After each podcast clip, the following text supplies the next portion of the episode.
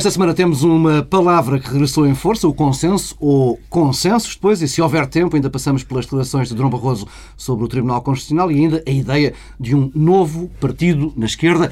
Pedro Domingos Silva, Pedro Marcos Lopes, começamos pelos consensos. Esta semana Cavaco Silva voltou a insistir na necessidade de um entendimento de médio prazo entre as principais forças políticas e Dom Barroso apelou, a partir de Bruxelas e com boa parte do governo português ali ao lado dele, apelou a um consenso político e social para terminar o programa de ajustamento. Pedro Silva, como é que viram este, como é que viste este, estes apelos? Vi como mais um episódio de, de, um processo relativamente longo, mas também um processo que está estragado e que, a meu ver, é irrecuperável. Estamos para lá desta questão de entendimentos alargados entre as inviável. forças. É politicamente inviável. Um, há, há, duas, uh, dois requisitos, duas coisas que têm de estar presentes e que têm de existir uh, para que uh, seja possível um, por um lado, que a própria governabilidade seja possível. por um lado, pontos, pontos de entendimento e, por outro lado, alternância e alternância não rotativa. Um, e é do equilíbrio entre estas duas dimensões que se fazem as democracias. E a nossa não é exceção. Mas do lado do consenso, ele depende de duas coisas. Por um lado, algum entendimento programático e, por outro lado, confiança entre os protagonistas. Ora, nenhuma destas condições está presente em Portugal, nem vai estar no próximo tempo. Eh, nos próximos tempos. E já não está algo. Já não, já não, não, não, isso não Mesmo está. atrás deste sim, governo. Sim, sim. Uh, entendimento programático. Quer dizer, uh, nós vivemos num PREC. Um processo revolucionário em curso. Há dois anos e meio que vivemos do PREC, de novo. Uh, e isso inviabiliza qualquer ponto de contacto e qualquer entendimento. Hum, é, está sempre a ser dito a questão do Passo Escolho ter dito que ia além da Troika, que o programa de governo do PSD seria um programa ainda mais um, um, avançado uh, do que o Morando Entendimento. E convém perceber que, desde o princípio deste governo, foi tudo no sentido de não haver pontos. O governo só procurou as pontes os entendimentos quando a sua estratégia já tinha falhado. Já como boia de salvação, não é? Como... Mas esse lado de revolução em curso, um, ou seja, a componente programática, aquilo que é proposto, um, não só um, faz com que haja um enorme afastamento entre as partes, mas tem uma outra componente que, a meu ver, não é suficientemente sublinhada, mas que é igualmente importante. É que os consensos precisam também de algum entendimento, algum entendimento e algum consenso em torno do diagnóstico. O que é que explica a situação? Quais são as fragilidades que nós enfrentamos nas várias áreas? Quais são as debilidades estruturais do hum. país? Ora, sobre isso também não há entendimento. Um, o, o, aquele documento indigente uh, da Guião da Reforma do Estado um, é ainda assim sintomático, porque a primeira, o primeiro terço do documento é uma coisa de análise da situação política. Explicação da crise. É? Explicação da crise. Quer dizer, e volta à retórica eh, e a leitura que tem dominado este governo sobre que é, qual é a natureza da crise. Ora, dizer, estamos a falar de que tipo de consenso? Eh, portanto, esse lado. Oh, Deixa-me interromper Sim, nesta, nesta, nesta parte, porque há uma coisa que me parece clara. Pode ser que tenha mudado e tem vindo a, enfim, tem vindo a acontecer algumas mudanças no discurso no Partido Socialista.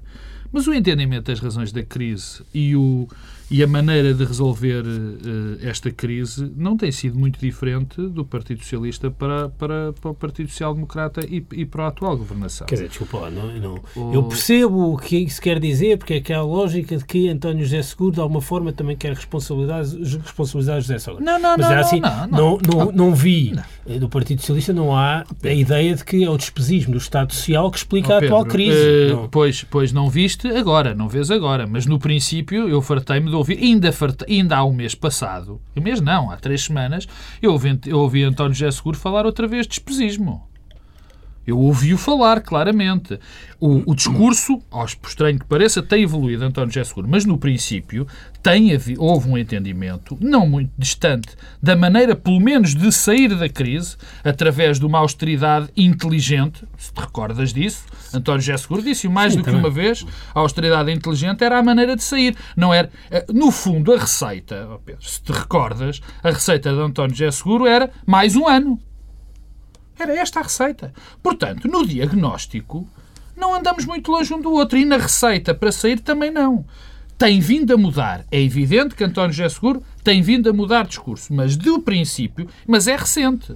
Eu lembro-me de só mais um ano. Eu lembro-me da meta do déficit ser mais meio por cento. Eu lembro-me do despesismo. Onde é que isso já vai? Não? Onde é que isso já Não, vai? mas eu, quer dizer, não... Quer dizer, portanto, oh Pedro, Sim, sim. Já, já vamos. Quer dizer, é evidente que aí existia uma base.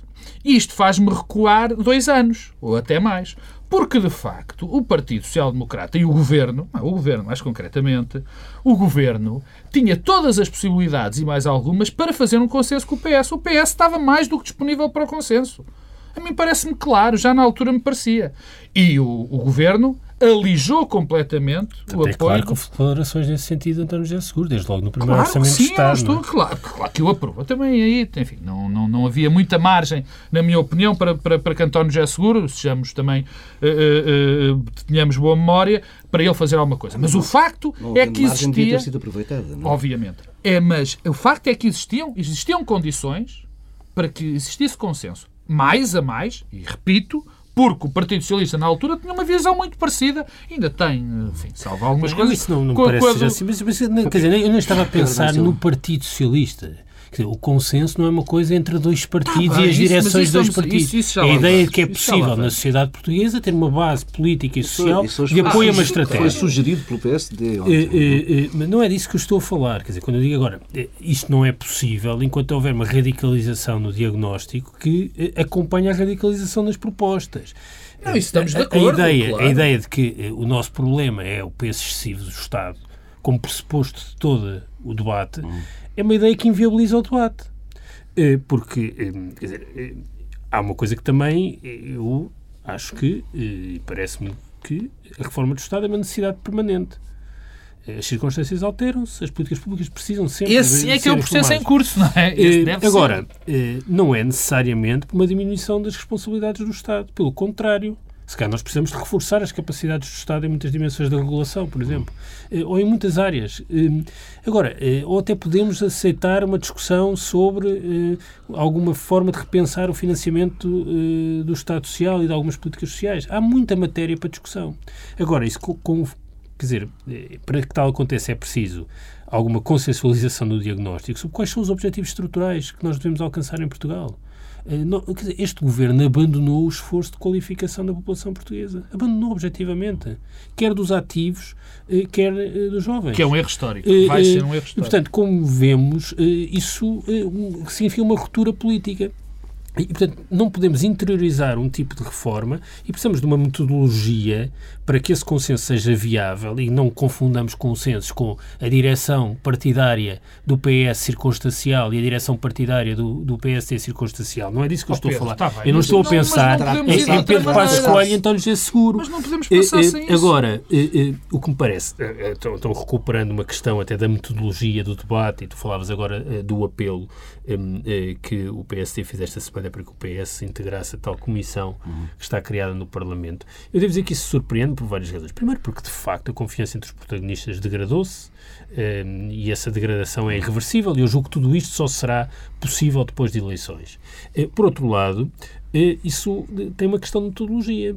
Se agora vamos iniciar os trabalhos numa eventual comissão que já está criada, mas que não tem conteúdo, o que é que acontece ao guião que o Dr. Portas apresentou a semana passada? No fundo, já, o próprio governo já está a dizer que não serve para nada. E, segundo lugar, uma coisa muito importante, vale a pena recordar que quando todo este debate se iniciou, verdade seja dita, na sequência do discurso da refundação do memorando do Primeiro-Ministro, eh, o eh, PSD e o Governo e a maioria criticaram o PS porque eh, a proposta de trabalho do PS era muito demorada no tempo, que era uma ideia que me parece absolutamente eh, normal e realista, que era criar exatamente no contexto, julgo eu, aliás, que era do Parlamento, eh, eh, uma divisão setorial por temas e áreas em que seriam convidados a falar protagonistas, eh, especialistas, peço desculpa, especialistas das áreas, eh, e isso permitiria fazer um diagnóstico sobre as necessidades e depois isso seria a base de trabalho e que isso demorava muito tempo.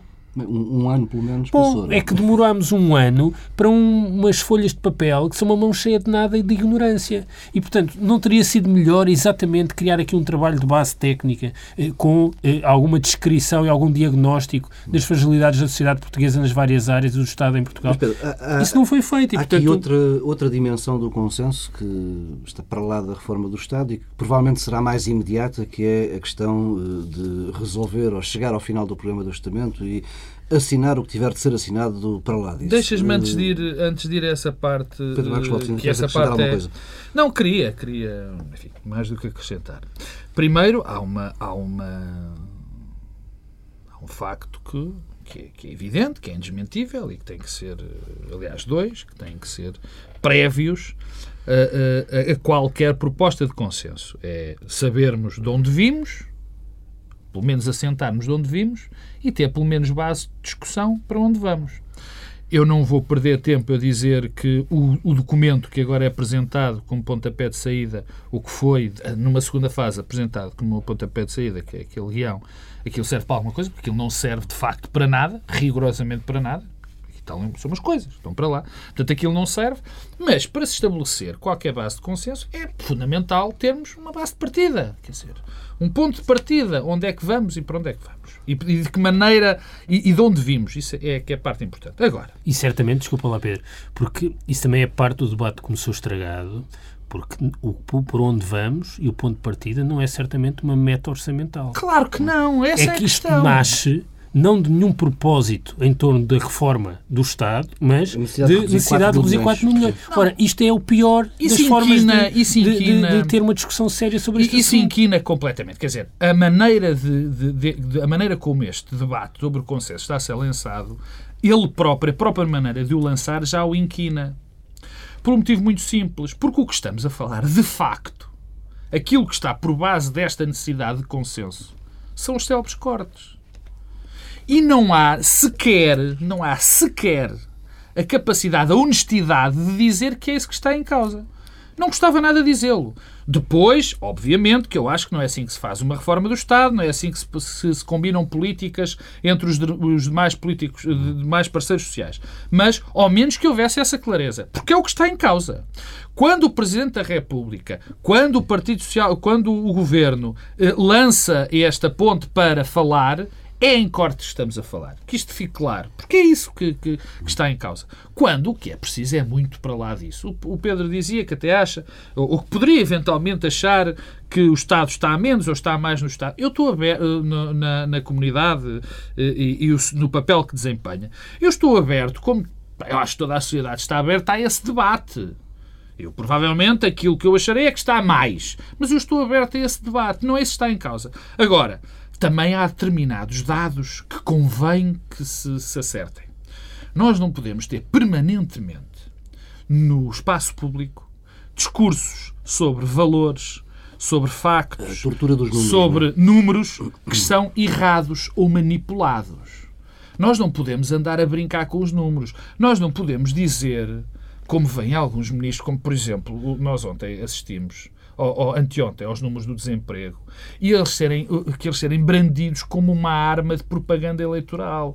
Não podemos fazer isto desta maneira. Quer dizer, quando se abre uma porta para a negociação e para o consenso, é bom que sejamos todos honestos de todo o lado de todo o lado. Quer dizer, nós não podemos a dizer que estes números eh, eh, se- eh, representam uma melhoria significativa, nós não podemos falar dos números eh, da educação como também da maneira que são falados. Quer dizer, primeiro temos que assentar bases de honestidade. E de facto, eu não me parece que esteja criado o ambiente propício, porque, como esse tipo de diálogo está inquinado desde o princípio, e não é de agora, e com isto acabo, porque estava-se a dizer que há dois anos e meio, o, o, o- a questão de, de haver falta de algo já vem de trás. Já vem de trás, já vem sobretudo do tempo de José Sócrates. Foi aí, não sei se por culpa dele ou não, não é isso que agora está em causa, houve uma, uma radicalização do discurso violentíssimo. Violentíssimo. E que agora, que foi alargado agora com este governo, também, e neste momento estamos num beco sem Mas, saída. oh, oh, Pedro, Pedro Silva. Não, eu há uma coisa que acho que é importante que fique clara. Nós precisamos de um consenso alargado em algumas matérias, precisamos de manter a margem eh, de eh, alternativa e alternativa não rotativa, eh, mas o novo consenso precisa de outros protagonistas e de outras bases programáticas. E porquê que eu digo que a questão não é tanto eh, as direções partidárias conjunturais? É porque, por força da ação deste governo, a base de consenso em Portugal até se alargou.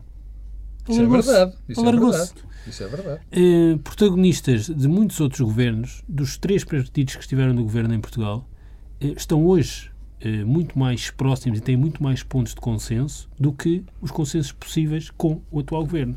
O Que alguma vez existiram nos que, últimos sim, 10 anos. O que mostra bem, o que mostra nunca Se bem, viu, nunca se viu, como se vê hoje em dia, patrões e sindicatos a defender. além disso, ou seja, por isso é que eu digo a questão Sim. não é os partidos, é, é, aliás, é uma necessidade, é alguém que represente esse consenso que existe. Existe, de facto, na sociedade portuguesa. Hum, e, e precisa de ser corporizado. Eh, E, portanto, nós estamos a perder tempo. Cada dia, cada semana que este governo está em exercício é uma perca de tempo. Porque está a adiar uma coisa que vai ser necessária e que acontecerá sempre em circunstâncias piores do que já, tinha, já teria acontecido se tivesse sido mais cedo. Portanto, nós vamos falhar outra vez. Toda a gente vai fingir que não falhamos, mas na verdade falhamos e vai haver o dia em que a questão vai ter de ser ultrapassada, resolvida, aproximando protagonistas e, por outro lado, aproximando bases programáticas. Agora, eh, Oh, Pedro, mas há aí um bloqueio brutal. não há um bloqueio, claro que Não, há um bloqueio de natureza brutal. política. Não, há um bloqueio. um Não, bloqueio não. só se resolve com eleições, é isso? Não, calma. eh, sim, Não, isso só se resolve sim, com eleições, isso- quer dizer, não- tá bem, mas, eh, isso- peço desculpa, mas já estou um bocadinho para. Eu já estava a pensar além disso. Quer dizer, a questão do bloqueio, ou antes disso, a questão do bloqueio é que de facto é verdade que há um consenso alargado, ou digamos, não, não é um consenso, mas há uma base de partida eh, em relação às razões da crise e, à e, e, sobretudo, à maneira de não a resolver, mais do que de a resolver. Quando tu vês o consenso, o- o- a, a- a- a- a uniformidade, digamos assim, de opiniões entre pessoas que fizeram parte de governos do PSD e do CDS com pessoas que fizeram parte do governo dos PS e, e- outros até, um, uh, os patrões e os sindicatos, nós vemos que há aqui uma ampla base de apoio para outro tipo de política, outro tipo de propostas e, sobretudo, a única coisa que provavelmente é comum, há razão de que chegarmos aqui. E, e é por acaso estranho ver que o governo e algumas pessoas ligadas ao governo mantêm este discurso que não ajuda, de facto, a arranjar o consenso. Quer dizer, bom, eh, isto está a acontecer porque o Estado eh, tem demasiadas funções, ou, ou que, que eu até dou de barato, ou que, e a pior razão de todas, é porque o Partido Socialista destruiu, eh, eh, causou esta crise. Quer dizer, quando eu ouço amplos, grandes responsáveis do Partido Social Democrata, pessoas que fazem ao mesmo tempo o apelo ao consenso, dizer isto, isto não é, esta- isto não é dizer que o PS não Mas, tem oh, responsabilidades oh, oh, isso nenhumas. pelo menos 15 em Deixa-me- 15 mas exatamente. 15 Quer dias. dizer, não é possível. eh, mas, ó Pedro, mas deixa-me só acabar para eu entrar na questão do bloqueio ao sistema. O que é que eu quero dizer com isto? O facto de haver essa razão, essa, essa percepção de quais foram as razões e a percepção daquilo que se pode fazer a seguir é que não é idêntica. Mas isso é o que está aberto para, para debate. Bloqueia ou para nas duas principais direções partidárias. E o facto é que as duas direções partidárias, as do PS e as do PSD, são fundamentais para que esses consensos sejam gerados. Porque não chega, eu percebo o que o Pedro Adão e Silva diz, que era preciso algo ser, este, esta percepção ser corporizada. Bom, ela pode ser corporizada da maneira que for. Agora, sem os partidos, sem o PS e o PSD resolverem, se, resolverem, não se faz, não, vale a pena. Não, Deixa-me só dizer uma coisa em Desculpa, relação a isso. Porque eu acho que é é exemplificativo. Se nós pensarmos em ministros das Finanças e ministros das três áreas sociais que são eh, mais relevantes do ponto de vista financeiro, saúde, educação e segurança social, e olharmos para os protagonistas mais relevantes dos últimos 20 anos em Portugal nestas áreas, vemos que há um entendimento entre eles, independentemente do partido de origem, muito significativo. Manuel Ferreira Leite, Bagão Félix, Teixeira dos Santos. Não tem um discurso muito difi- diferente uns dos outros. Eh, David Justino, Maria Lourdes Rodrigues. Muitas pontes eh, na educação.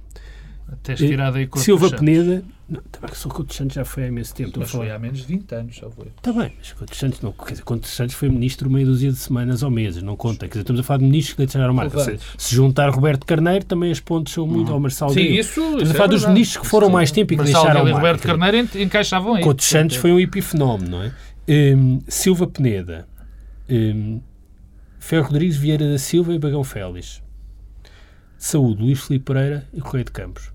Estes foram os ministros nos governos dos vários partidos mais relevantes nestas áreas, nestas quatro áreas. Ora, a capacidade de diálogo e de consensualizar, consensualizar quer diagnóstico, quer soluções entre estes protagonistas é bastante elevada neste momento. Ou seja, há aqui o problema que é há um governo de radicais e de radicais incompetentes, que é uma mistura explosiva. E é isso, é esse o problema, é essa a raiz do problema hoje também.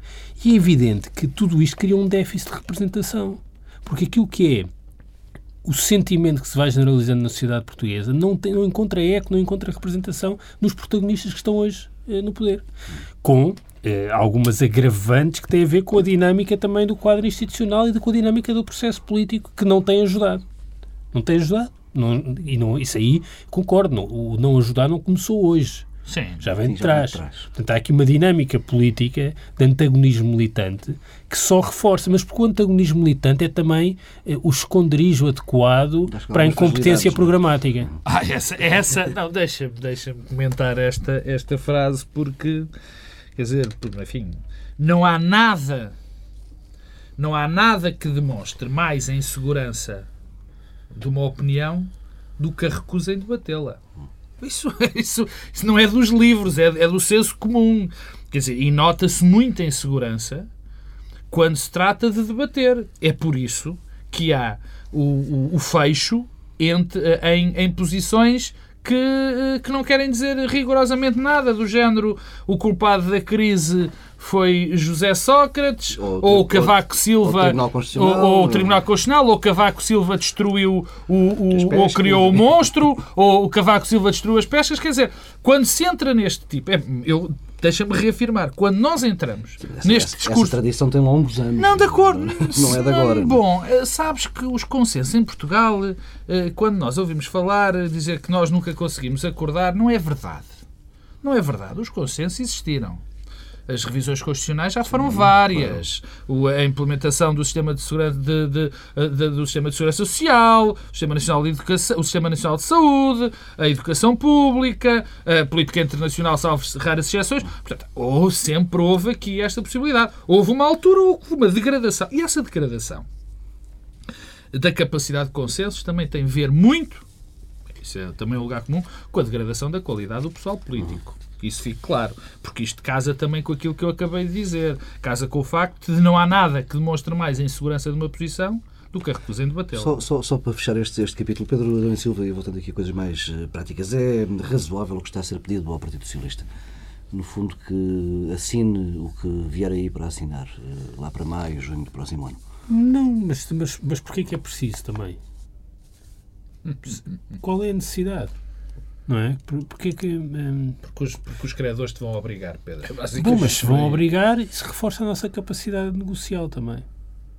Hum, hum, mas, mas dito isto, eu também concordo que eh, já senti alguma mudança de posição do Partido Socialista, nomeadamente durante esta semana. Eh, quer no que é dito sobre a diferença entre programa cautelar e segundo resgate, hum, quer hum, na posição de trincheira de, irredutível. De irredutível. Hum, e, portanto, eh, Sim, o- José Seguro veio dizer esta semana que não voltará as costas ao país. Não é? Pois. E, portanto, no fundo, o que António José Seguro diz, e parece-me razoável, eh, é, é, é preciso perceber o que é que está em causa e que não há um cheque em branco. Mas, tirando isso, eh, eh, não vejo também o que mais é que possa ser dito, não é? Porque nós não sabemos fazia- quase nada. Quer dizer, nós sabemos, nós temos-nos entretido numa conversa formal sobre o nome de uma coisa e não sabemos o conteúdo dessa mesma coisa. É, programa Não, cautelar, nem de uma nem de outra. Pois. Nem de uma nem de outra. Eh, não sabemos o que é que quer dizer e, portanto, quer dizer, desse ponto de vista, o que se pede é de facto demasiado, porque está-se a pedir um compromisso em relação Não, eu acho- a, a um, a um Sabemos que quadro vem aí mais ou qualquer menos... coisa, não é? Fa- Faz sentido aquilo que dizia Teixeira dos Santos aqui no Bloco Central na semana passada, que é eh, seria sempre melhor que fosse um novo governo a negociar Não, eu, que que eu, seja. aliás, disse também isso aqui a semana passada. Eu acho que a ideia de ter uma negociação prévia às eleições é, do ponto de vista da legitimidade política Muito da solução, perigoso. muito perigoso, Muito porque exclui parte, eh, quer dizer, eh, dá incentivos perversos no momento do voto e parte de uma assunção de exclusão de uma parte. Quer dizer, nós não devemos partir para eleições eh, com o pressuposto que o PC está interdito de ganhar eleições. Eu não aceito isso. Eu não, não, não simpatizo com a ideia, longe de mim. Acho, aliás, uma coisa perigosa. Mas também acho mais perigoso partir do pressuposto que não é legítimo Não o PC governar. A melhor maneira do PC... Ora, desculpa só, um programa eh, desta natureza assinado antes e que comprometesse o, o, o país novamente é, é politicamente perigoso. A melhor maneira Pedro do Marcos PC poder ganhar uma eleição, ou, ou, enfim, ou experiências do género de ganharem eleições, é fazer exatamente isso. não É, É tornar, tornar, a, a- a- tornar a alternativa algo de absolutamente radical. Isso é a melhor maneira de O transformar. mais Mas- adequado é, é acaba o mas, programa de assistência a eleições e a seguir o novo Aliás, governo é- negocia o Mas sabes, sabes que há aqui um, um- um ponto que, que não cessa de me surpreender. Aliás, é- não é o ponto, é, é o personagem não cessa de me surpreender, que é o Presidente Cavaco Silva.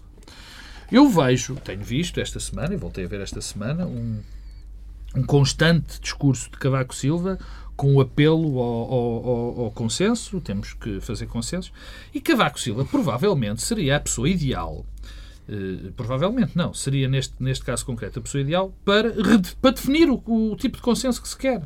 A base de consenso não que se parece quer. que até mesmo em julho o Presidente da República esteve com um eu- pé dentro e outro fora. eu disse a semana passada- Patrocinou, mas. Ora bem, eu disse a semana passada aqui que tinha havido uma alteração no discurso de Cavaco Silva.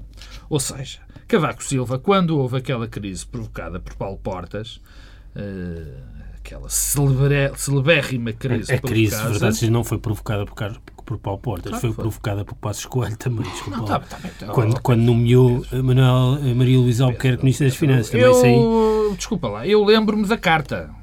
Eu tenho a carta, eu guardei das Sim, poucas é cartas que eu guardei. Há uma relação de causa e efeito. Eu posso dizer que a carta é o efeito e não é a causa. Sim, está bem, mas seja o que for, aquela quem pediu a demissão foi Paulo Portas e quem se não foi isso que provocou a depois voltou crise. para trás. dizer, quem Bem, provocou quem a provocou a crise- crise foi Vítor Gaspar no limite, não é? Pronto.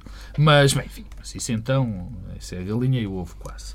Cavaco Silva, no, no- no- na sequência dessa, dessa crise, disse eh, que a situação ideal era um consenso e depois, e logo depois que acabasse a, a- a execução do memorando, eleições. Foi ele que o disse. Foi ele que o disse. Bom, no fundo, o que ele está a apelar agora é a mesma coisa, mas com diferentes termos. Eu, francamente, ninguém consegue perceber, porque tem apelos ao consenso. Faz apelos ao consenso. Ninguém sabe em redor de quê. De quê. Ninguém ainda se percebeu. Nós percebemos o que é, que- mais ou menos o que é que o governo quer. Também percebemos mais ou menos o que o PS não quer ou quer. Agora, o que Cavaco Silva quer quando faz apelos ao consenso, ninguém ainda percebeu.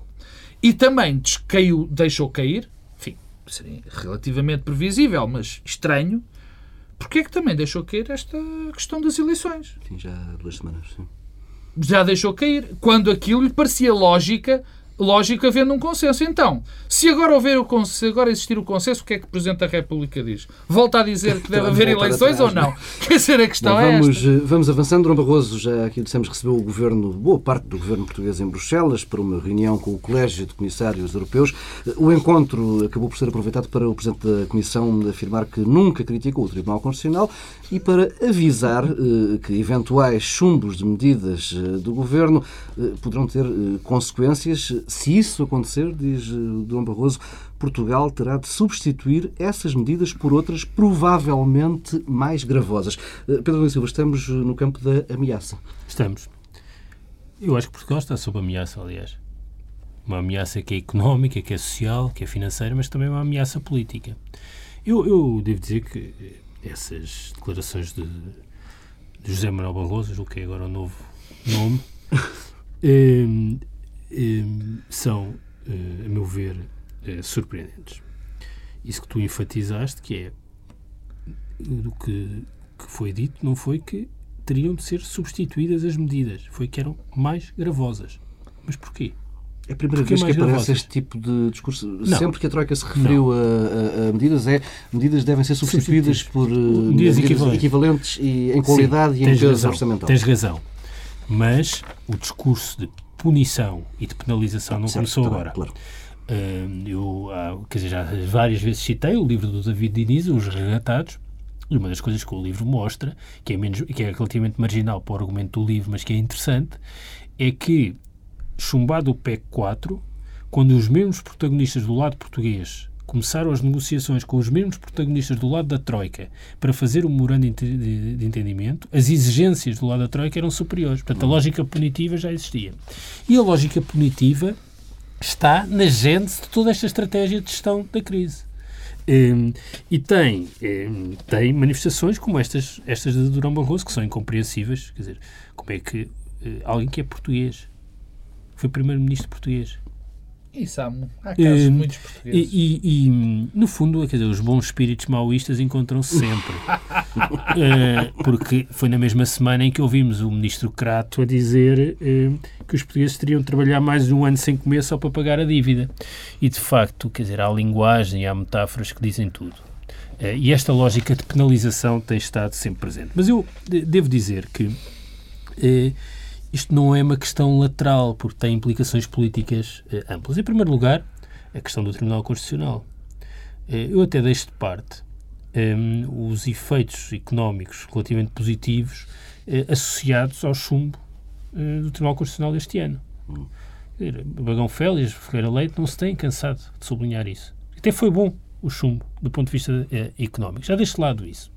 Agora, o que me preocupa é que parece que temos de estar sempre a dizer que o que motivou os chumbos do Tribunal Constitucional às normas do Orçamento de Estado foram princípios que estão presentes em todas as constituições do mundo ocidental. Igualdade, proporcionalidade, segurança jurídica. Não houve nenhuma... tens dito isso quase Pois, mas, mas, mas tenho de dizer, porque, desculpa, porque ainda esta semana ouvi António Barreto a dizer que era preciso uma revisão constitucional. E eu pergunto, mas revisão constitucional, exatamente o quê? Mas ninguém quer diz dizer... que não é preciso revisão Não, mas para mudar o quê? Mudar o preâmbulo. Mas, portanto, o que eu digo é que há uma excentricidade ocidental e do liberalismo ocidental que é o constitucionalismo. E, pelos vistos, há aqui eh, uns ex-maoístas, uns revolucionários, uns radicais que querem colocar fim a essa excentricidade. Há uma discussão, aliás, a decorrer na China neste momento do mesmo tipo, sobre eh, os perigos da constitucionalização eh, de direitos, liberdades e garantias. E, portanto, eh, eh, isso mostra bem o estado em que estamos.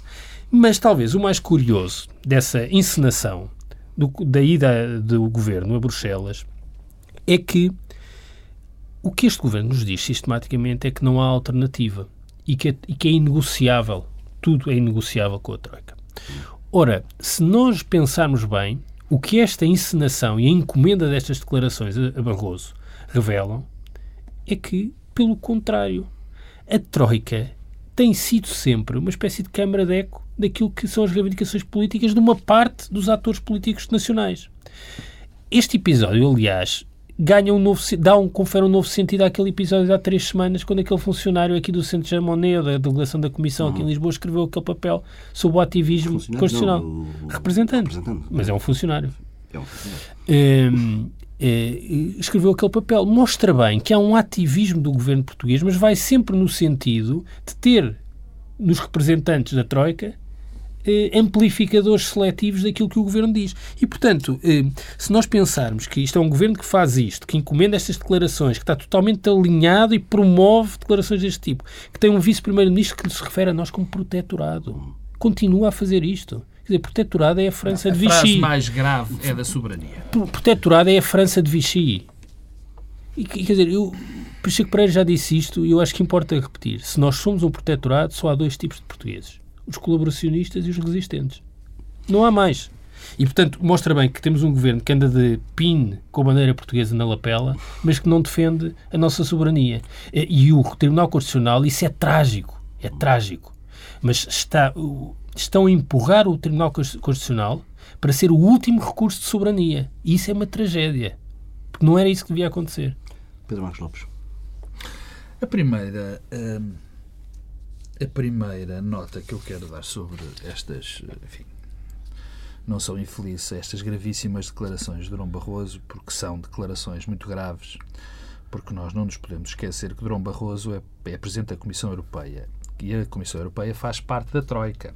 E a Troika é a, a, uma das é a instituição que define, ou pelo menos tem vindo a definir, a, as consequências, as medidas, melhor dito, que devem ser aplicadas em Portugal neste processo de ajustamento. E, portanto, quando ele diz que as medidas serão mais gravosas, no caso concreto, se não se cumprirem, eh, se não, se não forem as medidas que estão previstas, é ele também que vai, que vai definir essa, esse castigo, essa marretada. Uhum. Também acho ligeiramente ofensivo, para não dizer muito ofensivo, que se, faça, que se façam as pessoas de estúpidas.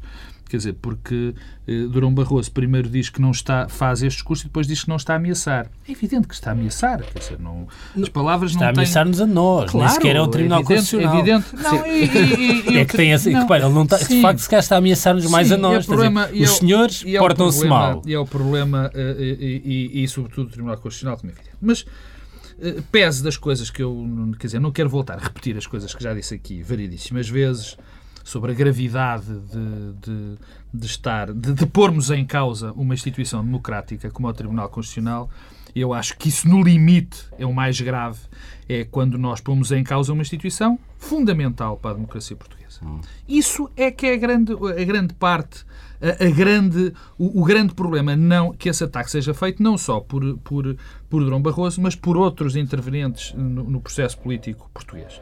Mas esses, mas esses eh, participantes no processo político português, como o caso do Primeiro-Ministro e, e de algumas pessoas da maioria, eh, eu acho estúpido, acho que não, acho que é uma que revela falta de sentido de Estado, mas ainda posso aceitar.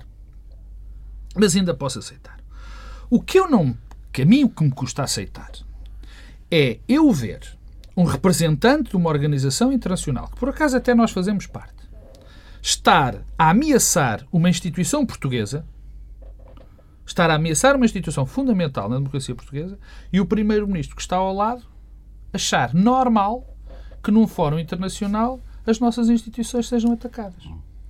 Como também não acho normal, acho aliás muito grave, que o Presidente da República sistematicamente assista a estes ataques do FMI, do Durão Barroso do e Presidente Checo. Do, do, isso não, é, já vem não, mas é. Sim, é, é e até de um chega misto, e até de um chega misto da Comissão Europeia aqui em, em, em, em Portugal, assiste a isso impávido e sereno. Quando o Presidente da República, pela Constituição, é o garante do bom funcionamento e tem o dever de zelar pelas, pelas nossas instituições e pela defesa das nossas instituições. Quer dizer, e quando eu vejo um Primeiro-Ministro e um, e um Presidente da República a não defender as nossas Constituições, fico preocupado.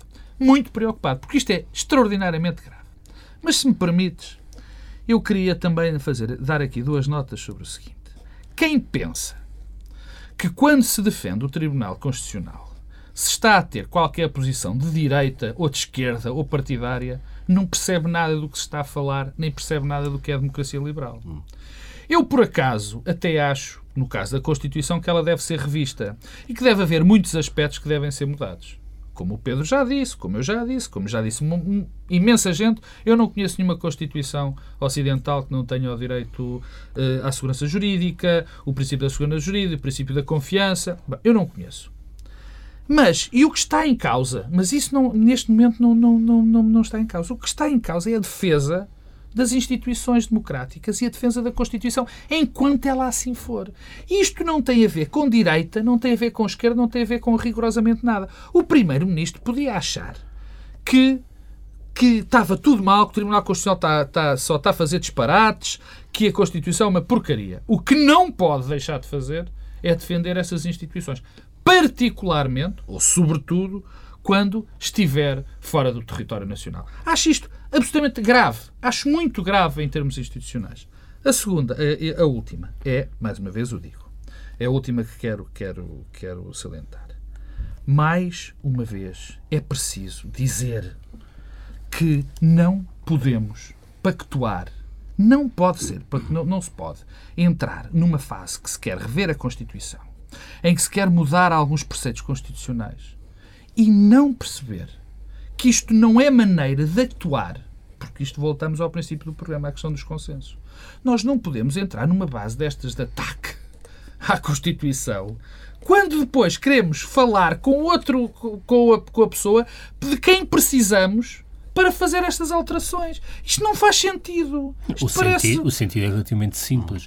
O propósito destes ataques à Constituição, aliás, desde o discurso eh, do Pontal de Passos Coelho, é apenas um. Não, isso... É encontrar um, um bode expiatório, um responsável para o falhanço da estratégia não, isso é de, isso, isso já sabe. Isso é, é, é chapa 3, digamos assim.